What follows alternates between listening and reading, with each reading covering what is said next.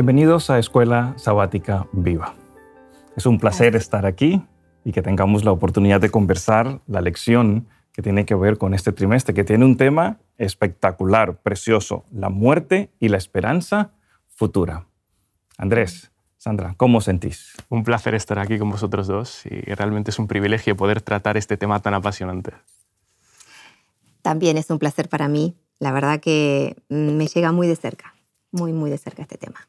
Muy bien, Pues para comenzar vamos a presentarnos para que los televidentes nos conozcan también y, tengamos la oportunidad de interactuar. Andrés. Pues bueno, mi nombre es Andrés y lo mío es la psicología. Soy graduado de psicología y actualmente estudiante del máster.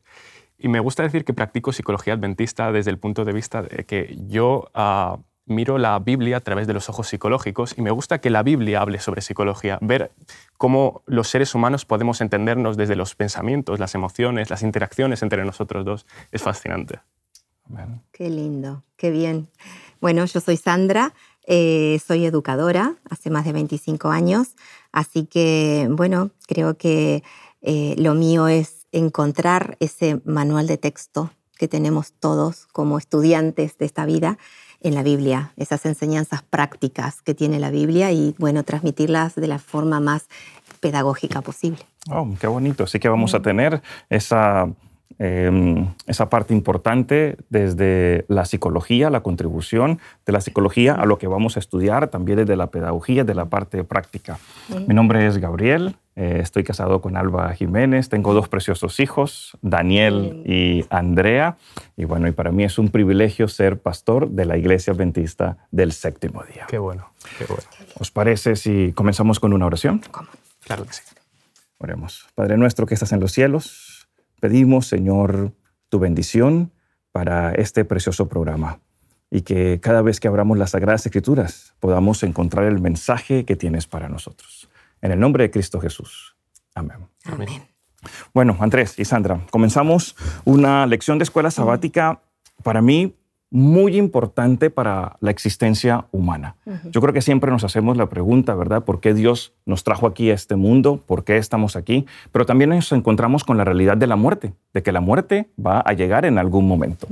Pero entendemos por las Sagradas Escrituras que nuestra vida no termina en la muerte, sino que Dios tiene para nosotros una gran esperanza una esperanza preciosa que encontramos descrita en su palabra como tal. El título de la lección para todo este trimestre es La vida eterna, la muerte y la esperanza, futura, la esperanza futura. El postre para el final, ¿eh?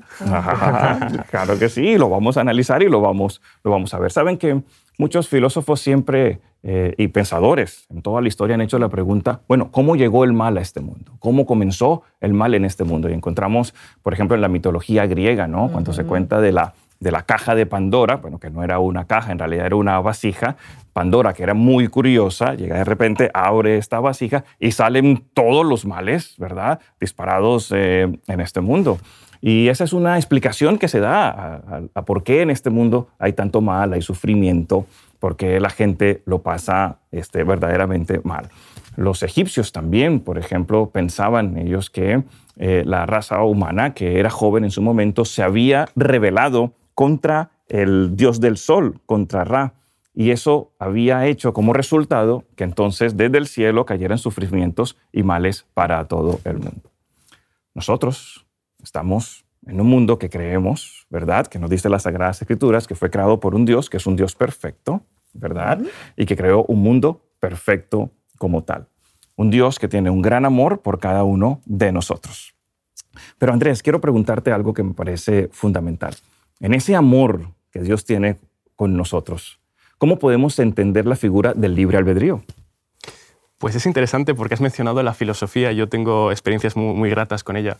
Me acuerdo de mis años de instituto y bachillerato, cómo me llevaba yo muy bien con mis profesores de filosofía, teníamos debates, conversaciones, y en una clase uh, mi profesor dijo una frase que se, me quedó, que se me quedó grabada, es la siguiente, la dice el filósofo Jean-Paul Sartre en el siglo XX, el hombre está condenado a ser libre. Desde un punto de vista ateo, se entiende la libertad como una responsabilidad peyorativa, como una responsabilidad que, que, es negativa, es una condena, como dice el filósofo. Pero desde un punto de vista bíblico, en 1 de Juan capítulo 4, versículo 10 dice, en esto consiste el amor, no en que nosotros hayamos amado a Dios, porque en nosotros no hay amor, sino en que Él nos amó a nosotros primero.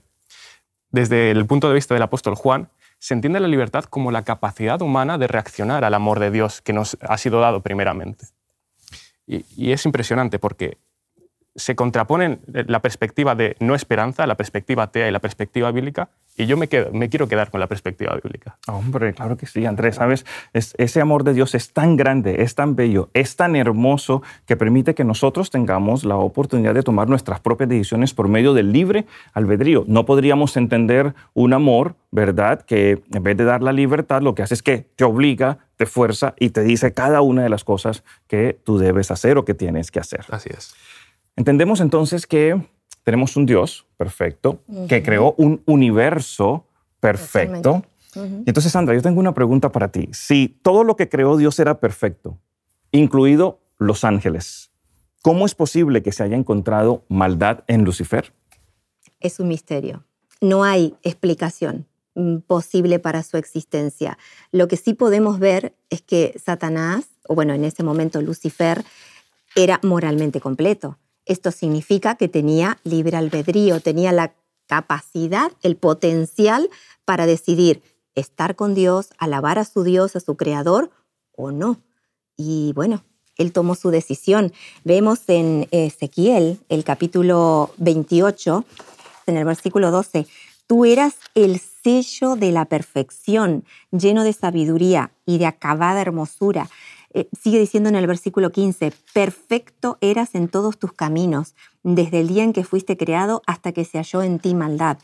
Lucifer era el guardián de la ley, era el guardián del orden en el mundo este perfecto. Y qué paradójico, ¿no? Porque siendo el guardián, el guardián de la ley, él mismo no la guardó.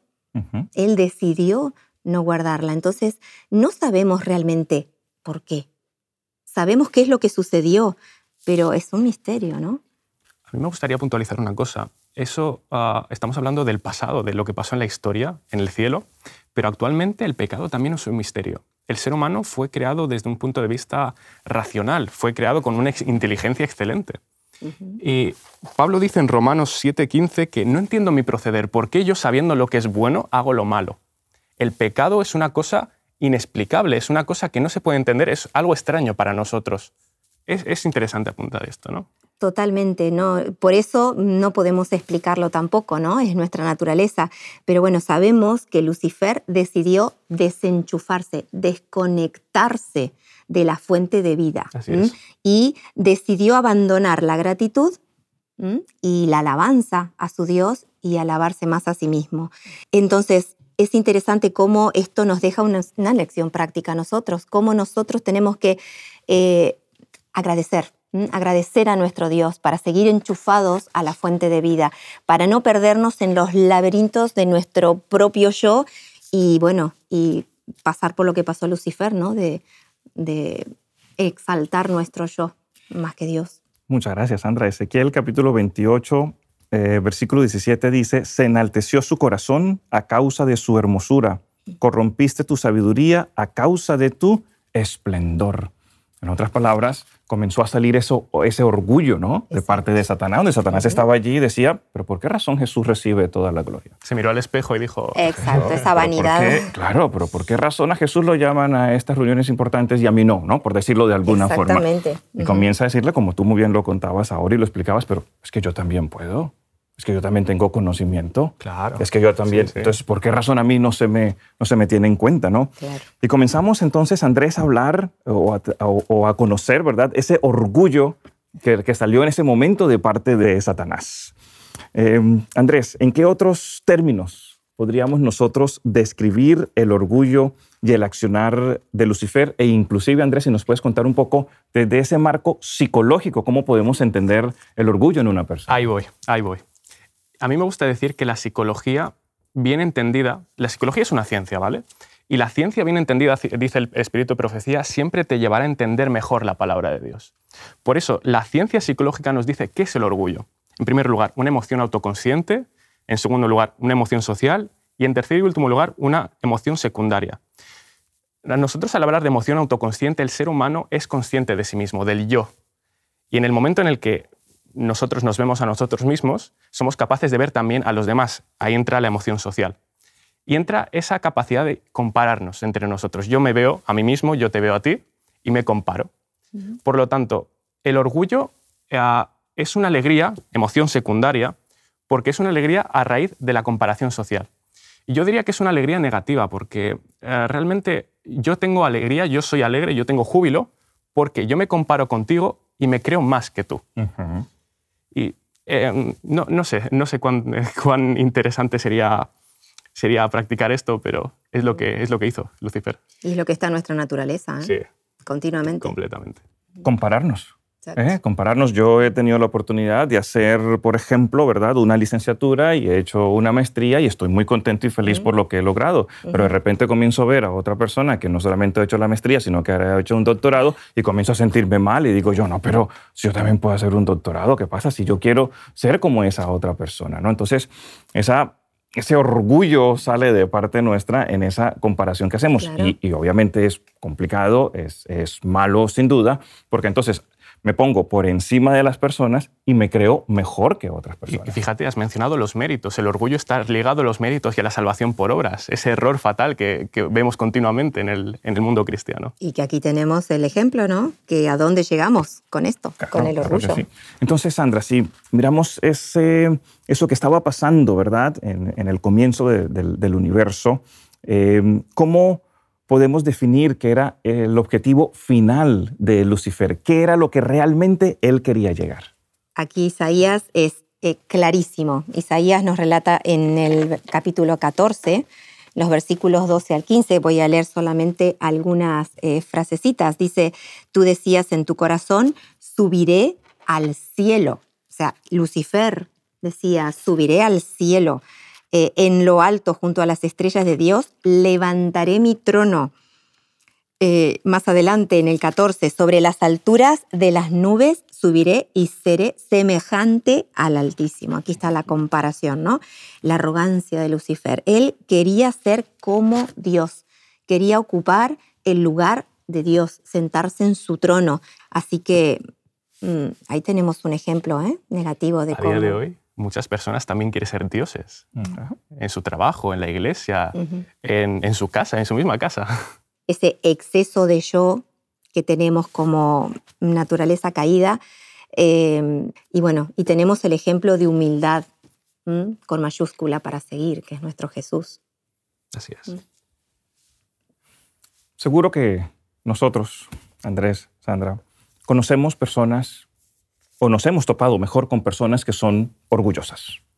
No falta el jefe que tenemos que nos manda un mensaje a las once y media de la noche después de un día cargado de muchísimo trabajo y que te dice, esto lo necesito para mañana a las 7 de la mañana. Cuando tú vas y revisas lo que tienes que hacer, dices, pues dices, pero esto necesito más de 24 horas para poderlo hacer. Y el jefe te dice a las 7 y a las 7 lo quiero ver que entra en mi email. O que te manda un WhatsApp, ¿verdad? Pidiendo que esto que es supremamente urgente tienes que hacerlo ya y punto. Y si no, te vas del trabajo. De hecho, ese jefe, ¿no? Que se cree como Dios, todopoderoso y que está dispuesto a hacer todo lo que necesite para lograr sus propios objetivos. Pero a veces nosotros miramos ese orgullo en otras personas. Yo tengo una pregunta para vosotros. ¿Cómo podemos estar en guardia para poder vencer el orgullo, ya que sabemos que ese orgullo fue sin duda de los primeros elementos que surgió en Lucifer? Qué gran pregunta. Sandra ha, ha puesto sobre la mesa el autoconocimiento que es la base de la autoestima. El autoconocimiento tiene base bíblica en Romanos 12.3 cuando dice Pablo, que nadie tenga más alto concepto de sí mismo que el que debe tener. En otras palabras, conócete realmente a ti mismo con tus defectos y virtudes. Y un ejercicio que podemos hacer ah, es el de leer, leer la Biblia. La lectura de la Biblia nos dice cuán orgullosos somos. Porque cometemos el error de leer la Biblia y yo, por ejemplo, leo en Éxodo la historia del pueblo de Israel y me tiendo siempre a comparar solamente con Moisés, con los personajes positivos pero nunca con el pueblo, con el rebelde pueblo de Israel. No, no, soy, no soy parte de eso. Incluso pienso, oye, si yo hubiera estado ahí, yo hubiera apoyado a Moisés. Ese es orgullo dentro de mí, porque si la Biblia no, no pone el dedo y me señala aquí el pecado que, hay en mí, no, no tiene efecto sobre mí.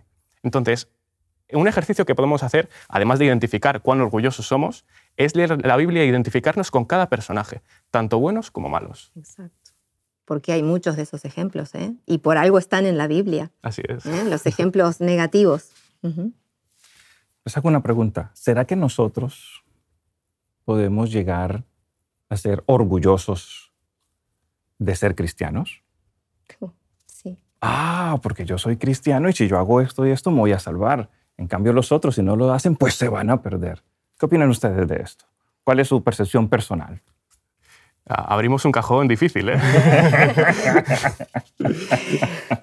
sí, sí, sí, podemos caer. Lucifer era, era cristiano, era perfecto, era un seguidor de Cristo, de Jesús, y cayó igual, porque tenemos ese libro albedrío. Dios nos hizo para percibir su amor, para responder a ese amor hacia Él y para compartir ese amor con los demás.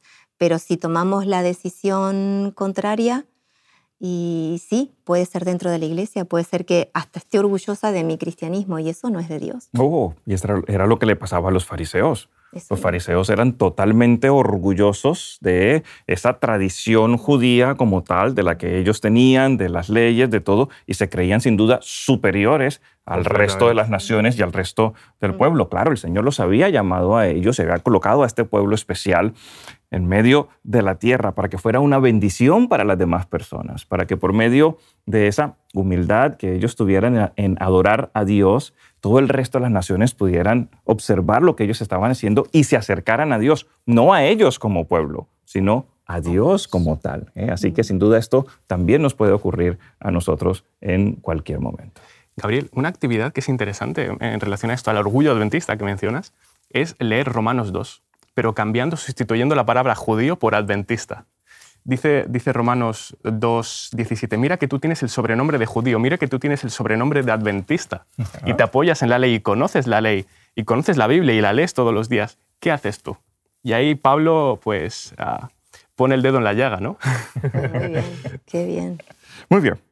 Sabemos entonces que comenzó esta rebelión en el cielo, ¿no? Satanás comenzó a decir, yo puedo ser mejor que, Jesucristo porque a él le dan estas responsabilidades, a mí no. Pero obviamente Satanás comenzó a contárselo a otros ángeles, a otros ángeles y comenzó a sembrar en estos otros ángeles ese sentimiento de la duda, de la discordia, de y por qué razón tenemos que obedecer estas, estas leyes que existen en el cielo eh, eh, como tal. Sandra, ¿cómo, ¿cómo comenzó el conflicto cósmico en el cielo? ¿Qué pasó entonces con esa rebeldía de Lucifer y de sus ángeles? Pues no, no comenzó de un día para otro, como tú bien has dicho, o sea, fue todo un trabajo ahí de cuchicheos, de chismes, de, falso testimonio, bueno, todas cosas que tenemos muy en nuestro día a día, ¿no? Em, pero vemos ahí en Apocalipsis eh, capítulo 12, en el versículo 7, eh, fíjense al punto que llegó este conflicto, porque dice, entonces hubo en el cielo, ¿no? Una guerra. Hubo una guerra, y una guerra no, no estamos hablando de una discusión, ¿eh? O un, bueno, un cruce de palabras. Hubo una guerra entre dos bandos. Miguel y sus ángeles luchaban contra el dragón luchaban el dragón y sus ángeles. El versículo 8, pero no prevalecieron ni se halló allá lugar para ellos en el cielo. Eh, la nueva versión internacional dice, pero no pudieron vencer. Nos imaginamos, ¿no? Esta guerra que no habrá tenido armas nucleares, o, supongo, pero al, era una guerra, estaban luchando.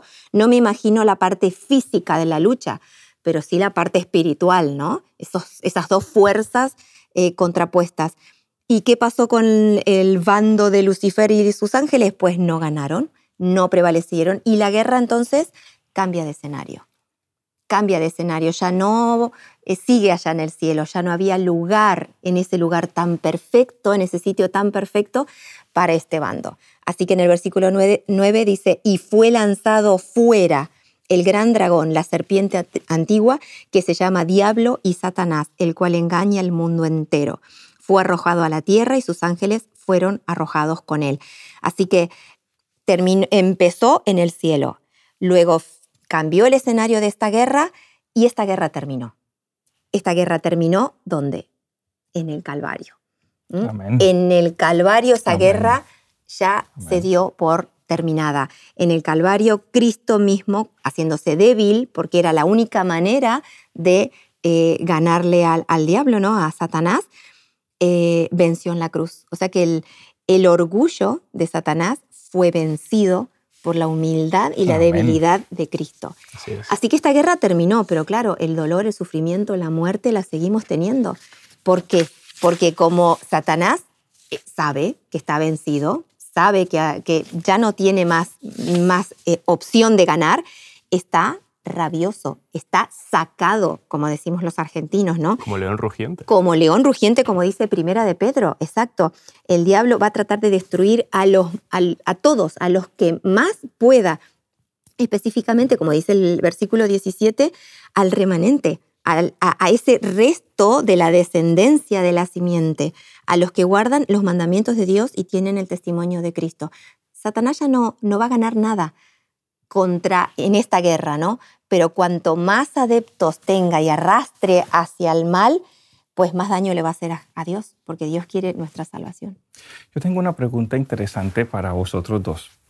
A ver si me ayudáis a contestarla, porque sé que es una pregunta que también surge dentro de eh, el contexto cristiano. ¿Se le ofreció perdón a Lucifer? ¿Será que Lucifer y sus ángeles todavía tienen la oportunidad de ser perdonados? Porque claro, esta pregunta hay que hacerla ya que creemos que Dios es un Dios de amor, que Dios quiere la salvación para todo el mundo y encontramos muchos textos bíblicos que hablan sobre esto. Pero entonces, pregunto, ¿será que Satanás y sus ángeles podrán ser perdonados? ¿Qué opináis vosotros? En relación al perdón, imaginaros esa imagen cuando un niño se tira a tierra y explota en rabietas, en pataletas, y la reacción natural de, cualquier adulto es, llévatelo rápido, llévatelo rápido, no, no, no, quiero, no quiero verlo. Pues el conflicto de los siglos dice que a Satanás y a sus ángeles se les retuvo por mucho tiempo. Y recalco, mucho tiempo. Dios soportó a Satanás, además, a, pesar de, de, que él pues, explotó en rabietas, sin pataletas de orgullo, lo retuvo mucho tiempo. Y el tiempo de gracia, pues finalmente se acabó. Pero hay una, ah, hay una cita del Espíritu de Profecía en la sección del viernes que dice que no hubo exhibición mayor que hubieran podido experimentar sus ángeles y Satanás que la que ya habían experimentado en el cielo. Es decir, la, luz había, había topado el techo. No había luz mayor, no había un máximo de luz mayor que el que podían haber experimentado para arrepentirse. Claro, total. O sea, tuvieron la oportunidad en el cielo, viendo toda la gloria de Dios, de poderlo hacer. Ahora que ya fueron expulsados del cielo aquí en la tierra, pues no tendrán ni siquiera la mínima oportunidad de volver a estar expuestos a eso que ellos tuvieron. Y como lo decías muy bien, Andrés, o sea, tuvieron muchísimo tiempo para arrepentirse. O sea, el Señor en su amor infinito les ofreció esa oportunidad cuando están en el cielo, pero finalmente decidieron no hacerlo. Éxodo 34, 6 y 7 dice que nuestro Dios es un Dios grande en misericordia, pero que de ningún modo tendrá al malvado por inocente hay la, ambivalencia entre misericordia y justicia, que se combinan perfectamente. Muy bien. Exacto. Vamos a ir llegando a, la conclusión de esta preciosa lección que hemos venido estudiando y que nos habla acerca de cómo comenzó esa rebelión en este universo. Vamos a la parte práctica, ¿verdad? ¿Cómo podemos vencer las acechanzas eh, del diablo? Vamos a trabajar en, eh, durante todo el trimestre un, un pasaje que es muy poderoso para nosotros, nos da mucha información sobre cómo, cómo eh, resistir a esta tentación, a ese arrastre que está haciendo el enemigo en este momento con todos nosotros.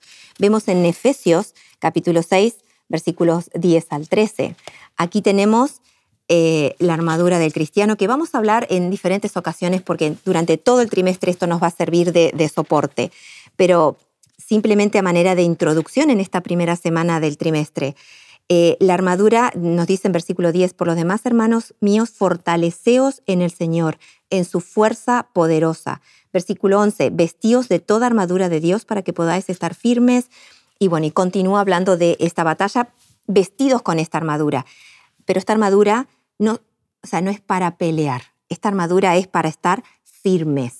Ya vamos a hablar más adelante, pero esta nos proporciona fuerza para estar del bando correcto en este conflicto, del bando en el que queremos estar en este conflicto, porque el conflicto sigue, la guerra está ganada, pero estamos en el conflicto todavía. Andrés y Sandra, muchas gracias por todas vuestras aportaciones. Ha sido muy lindo poder estudiar esta parte y sobre todo conocer cómo comenzó el mal en este mundo. Para terminar, ¿qué fue lo que más le llamó la atención en una o dos frases de la lección que hemos estudiado esta semana? Pues de mi campo, la psicología, me llamó mucho la atención la definición que se le puede dar al orgullo. Porque esa definición no solamente ah, se puede aplicar al pasaje de Ezequiel o de Isaías eh, viendo a Lucifer, sino que la Biblia a través de la definición de orgullo se nos aplica a nosotros. Y, vemos cómo, cómo, el mal también está en nosotros y luchamos con ello.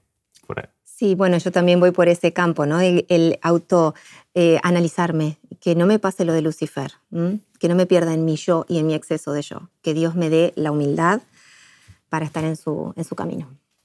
Y además de eso, yo agregaría entonces tener la, la oportunidad de, de, poder colocarnos la armadura de Dios.